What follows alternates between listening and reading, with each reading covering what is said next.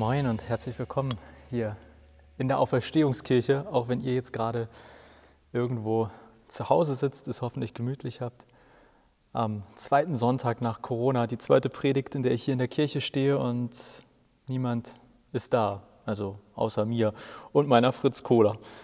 Eigentlich war heute der dritte Teil der Anleitung zum Glücklichsein geplant, aber mir ist die ganze Woche über ein, eine biblische Geschichte nicht aus dem Kopf gegangen und ja, deshalb predige ich heute über diese biblische Geschichte und äh, die Anleitung zum Glücklichsein, die wird weitergehen. Äh, ich weiß ja nicht wann, wer weiß, wie das jetzt die nächsten Wochen ist. Ich merke irgendwie, es ändert sich alles täglich und ja, ach, keine Ahnung. Ich habe jetzt beschlossen, ich predige erstmal jetzt über die Dinge, die, die mir dann auch wichtig sind und lasse die eigentlichen Pläne mal ruhen. Bis Ende April wird das hier ja wohl mindestens auch so bleiben mit der leeren Kirche. Aber jeden Sonntag um 10 gibt es verlässlich einen neuen Podcast. Darauf müsst ihr nicht verzichten und den gibt es natürlich auch jederzeit später, äh, jederzeit immer überall, fast überall anzuhören. Eine Sache gleich nochmal vorweg. Egal wo ihr seid, also ob ihr jetzt zu unserer Gemeinde gehört oder nicht, ähm, du kannst dich gerne bei mir melden mit einem Gebetsanliegen und ähm, ich stehe hier in der Kirche und ich zünde gerne dann, also links von mir ist so ein Gebetstisch, also eigentlich ist das wie so eine kleine Sandkiste und da zünden wir aber Kerzen an für Menschen, die uns am Herzen liegen, für andere Anliegen. Also meldet euch gerne bei mir und ich zünde das dann gerne hier auch an äh, im Gottesdienst in Anführungszeichen. So, jetzt aber zur heutigen Predigt und dieser biblischen Geschichte, die mir nicht mehr aus dem Kopf geht. Und in dieser Geschichte geht es um Petrus und Johannes. Zwei normale Menschen, die mit Jesus unterwegs sind. Die fahren über einen großen See, den See Genezareth, und es beginnt ein Sturm. Ein richtig heftiger Sturm. Das Schiff droht zu kentern. Petrus und Johannes versuchen irgendwie durch diesen Sturm zu kommen und Jesus pennt. Jesus schläft. In dieser biblischen Geschichte geht es um einen richtigen Sturm. Und jetzt vermute ich, dass die meisten von euch nur selten bis nie in Stürmen auf dem Meer unterwegs sind, wenn denn mal vielleicht auf der Fähre nach Dänemark oder Schweden. Aber ich bin mir sicher, dass wir alle schon andere Arten von Stürme erlebt haben. Mega Stress auf der Arbeit. Und ich habe keine Ahnung, wie ich das schaffen soll. Eine wichtige Prüfung und ich werde nie alles rechtzeitig lernen können. Eine Rechnung nach der nächsten und ich weiß, dass mein Geld nicht reichen wird, um all diese Rechnungen zu bezahlen. Ein Unfall, eine Krankheit und plötzlich steht mir das Wasser bis zum Hals. Arbeitsplatz verloren und die Angst, wie es weitergehen soll. Ein Todesfall und die ganze Welt bricht zusammen. Oder eben jetzt Corona. Wir müssen keine Seefahrer sein, um Stürme zu kennen. Also Zeiten, wenn mir der Wind direkt nach dem Aufstehen ins Gesicht bläst, den ganzen Tag Gegenwind. Und nachts fällt es mir schwer zu schlafen, denn ich weiß, morgen geht es genau so weiter. Ich kenne die meisten von euch, die jetzt hier zuhören, nicht, aber ich bin mir sicher, dass jeder von euch sich an ganz eigene Stürme erinnern kann. Ich, also jetzt ganz persönlich bei mir, denke an einen Sturm, der mich vor ein paar Jahren wirklich richtig niedergedrückt hat. Und ich habe noch studiert. Ich habe von morgens bis abends gelernt und gearbeitet. Ich war also irgendwie total motiviert und engagiert, aber ich habe dabei überhaupt nicht mitbekommen, dass ich mich völlig überarbeitet habe. Ich war gerade in einer neuen Stadt, war da neu hingezogen. Ich hatte noch eigentlich keine sozialen Kontakte. Und auch wenn es mir im Studium meistens gut ging, in dieser Zeit war es bei mir auch finanziell richtig knapp. Ganz ehrlich, ich konnte irgendwann eigentlich gar nicht mehr richtig schlafen. Ich habe mir immer Hörbücher angemacht, um irgendwann in unruhigen Schlaf zu verfallen. Petrus und Johannes in dieser biblischen Geschichte, die rufen dann im Sturm zu Jesus. Sie erwarten von Jesus Hilfe, aber der schläft. Und ich kenne solche Gebete in der Not auf jeden Fall auch. Spätestens, wenn ich nicht mehr weiter weiß dann bete ich. Gott, hilf mir. Oder ich wünsche mir dann eigentlich mal ganz praktische Hilfe und das sofort. In meinem Fall, also in diesem Sturm, von dem ich eben erzählt habe, ich habe mir gewünscht, dass ich endlich mehr soziale Kontakte habe, dass ich ja irgendwie nicht den ganzen Tag stumpf vor mich so hinlerne und, und arbeite. Ich habe mir gewünscht, dass ich mehr Geld habe, also ja, ich konnte Gott so ziemlich, also so richtig konkret sagen, was ich eigentlich von ihm erwarte. Oder was ich mir für mich wünsche, aber wo ich es gut finden würde, wenn er da mal eingreifen würde. Und Petrus und Johannes, die machen das in der biblischen Geschichte eigentlich auch. Die werden auch, so wie ich mir das zumindest vorstelle, auch ordentlich konkret. Die werden sowas gerufen haben wie Jesus schöpft Wasser mit aus dem Boot, rudere mit uns, Jesus hilf uns jetzt hier in diesem Sturm. Und Jesus schläft. Kennst du das? Ein Hilferuf zu Gott und nichts passiert? Ich kenne das, auch in den Stürmen in meinem Leben. Ich erwarte etwas von Gott und nichts, nichts passiert. Eigentlich wäre ja in diesem Sommer Fußball-EM gewesen oder wir hätten eigentlich jetzt auch in der freien Zeit ordentlich Fußball gucken können. Vor so einem Turnier oder vielleicht auch von einer neuen Saison, sei es Fußball, sei es ein anderer Sport, da hört man dann immer Tipps und hört man im Radio oder im Fernsehen gibt es dann Berichte, wie weit kommt Deutschland wohl? Wird, wird der HSV aufsteigen oder absteigen? Vorrunde, Halbfinale, sogar Finale. Da gibt es lauter Erwartungen. Aber, das wissen wir alle, Deutschland gewinnt nicht jedes Turnier. Der HSV gewinnt nicht jedes Spiel, ganz im Gegenteil. Nicht jeder Schuss aufs Treffer, nicht jeder Schuss aufs Tor ist ein Treffer.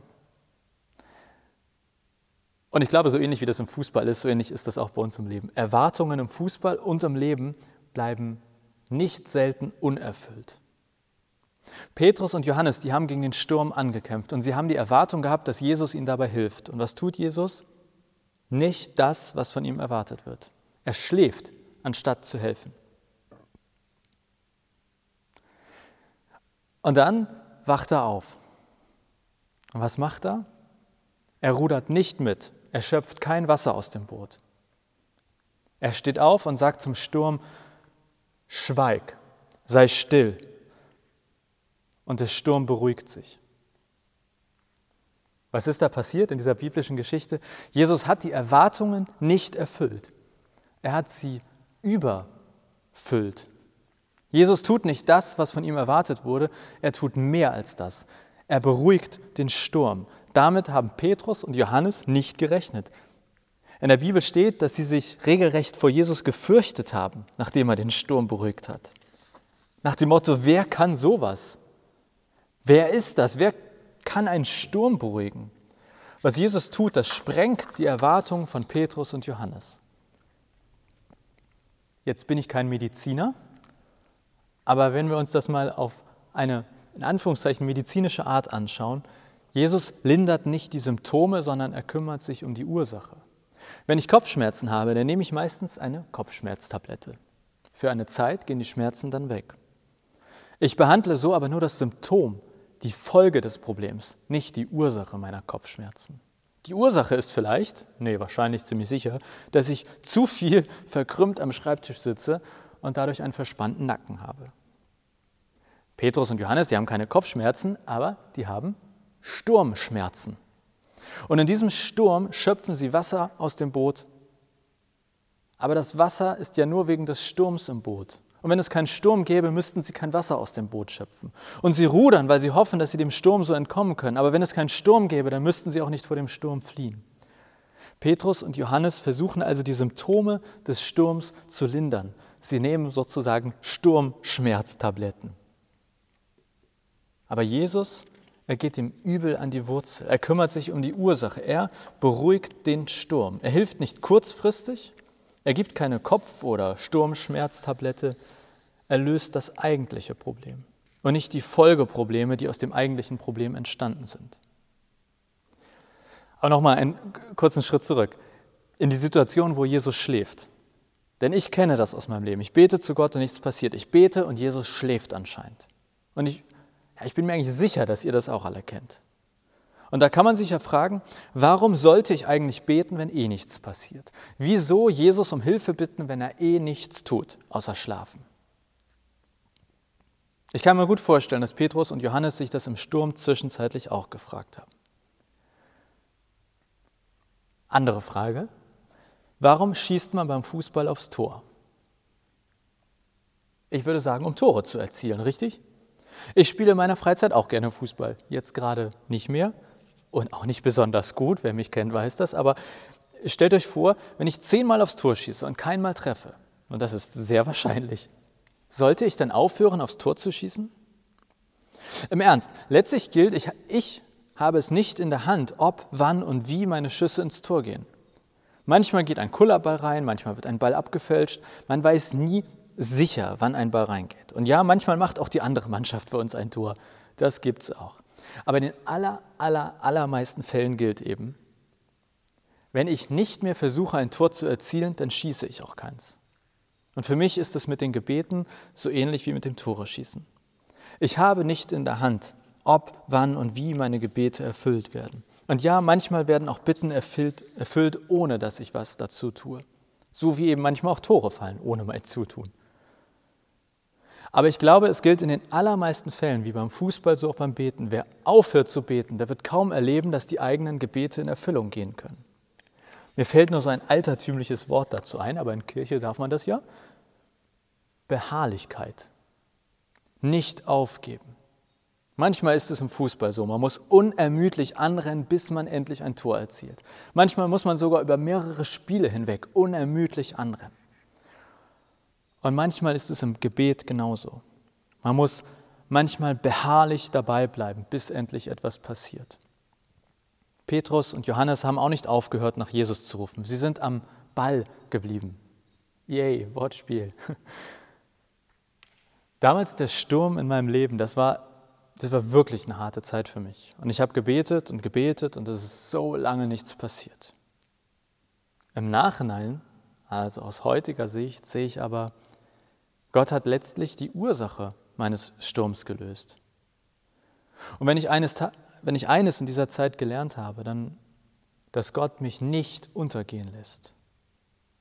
Gott lässt dich nicht untergehen. Ja, wir geraten in Stürme in unserem Leben. Und ganz offensichtlich hilft Gott uns in diesen Stürmen nicht immer so, wie wir es erwarten. Wir müssen oft selber Wasser aus dem Boot schöpfen. Wir müssen oft selber rudern. Aber wir sind in diesen Stürmen nicht alleine. Jesus war die gesamte Zeit mit Petrus und Johannes im Boot. Er ist nicht übers Wasser gegangen, zurück und hat gesagt, das macht ihr mal alleine. Gott ist mit dir in deinen Stürmen. Er lässt dich nicht untergehen. Er lässt dich nicht alleine. Und Gott ist derjenige, der deine Erwartungen überfüllen kann. Wo wir versuchen, die Symptome zu lindern, da kann Gott die Ursache angehen. Gott kann die Stürme deines Lebens beenden. Jetzt habe ich schon wieder lange geredet, aber ihr sitzt ja hoffentlich alle bequem. Ich höre auch gleich auf und dafür dürft ihr dann etwas machen. Naja, Vielleicht dürft ihr auch gar nicht so viel machen, je nachdem, wann ihr das hier hört. Aber in den eigenen vier Wänden ja noch das meiste. Diese Geschichte ist die ganze Woche hat mich irgendwie begleitet.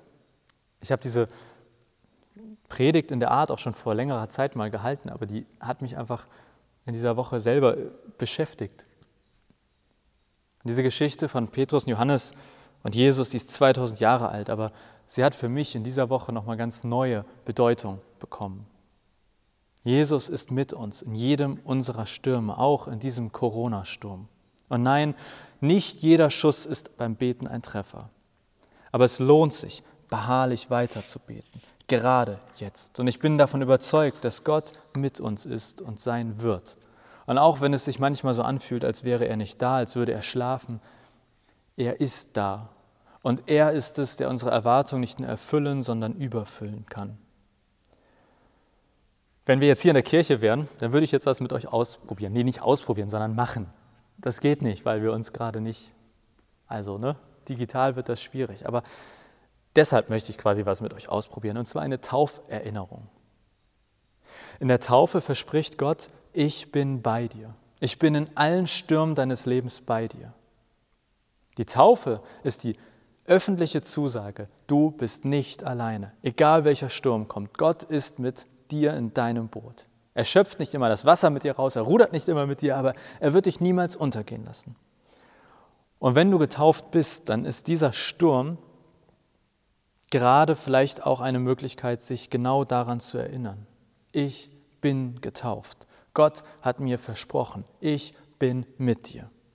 Und wenn du nicht getauft bist, dann ist dieser Sturm vielleicht ja ein Grund, sich darüber mal Gedanken zu machen. Wie ist das eigentlich mit Gott? Was ist die Taufe? Aber ob du nun getauft bist oder nicht, wenn du jetzt gleich Gesprächsbedarf hast und sagst, ich habe die Predigt gehört, aber ich habe da Fragen zu, was, das habe ich noch nicht verstanden, melde dich gerne bei mir. Also ich habe Festnetz, Handy, WhatsApp, Twitter, Facebook, Instagram, Post, was auch immer. Meldet euch gerne bei mir. Also, Botschaft der Woche. Jesus ist mit dir in jedem deiner Stürme, auch in diesem. Oder um es in einem biblischen Wort aus Römer 12, Vers 12 zu sagen. Freut euch, dass ihr Hoffnung habt. Bleibt standhaft, wenn ihr leiden müsst. Hört nicht auf zu beten. Amen.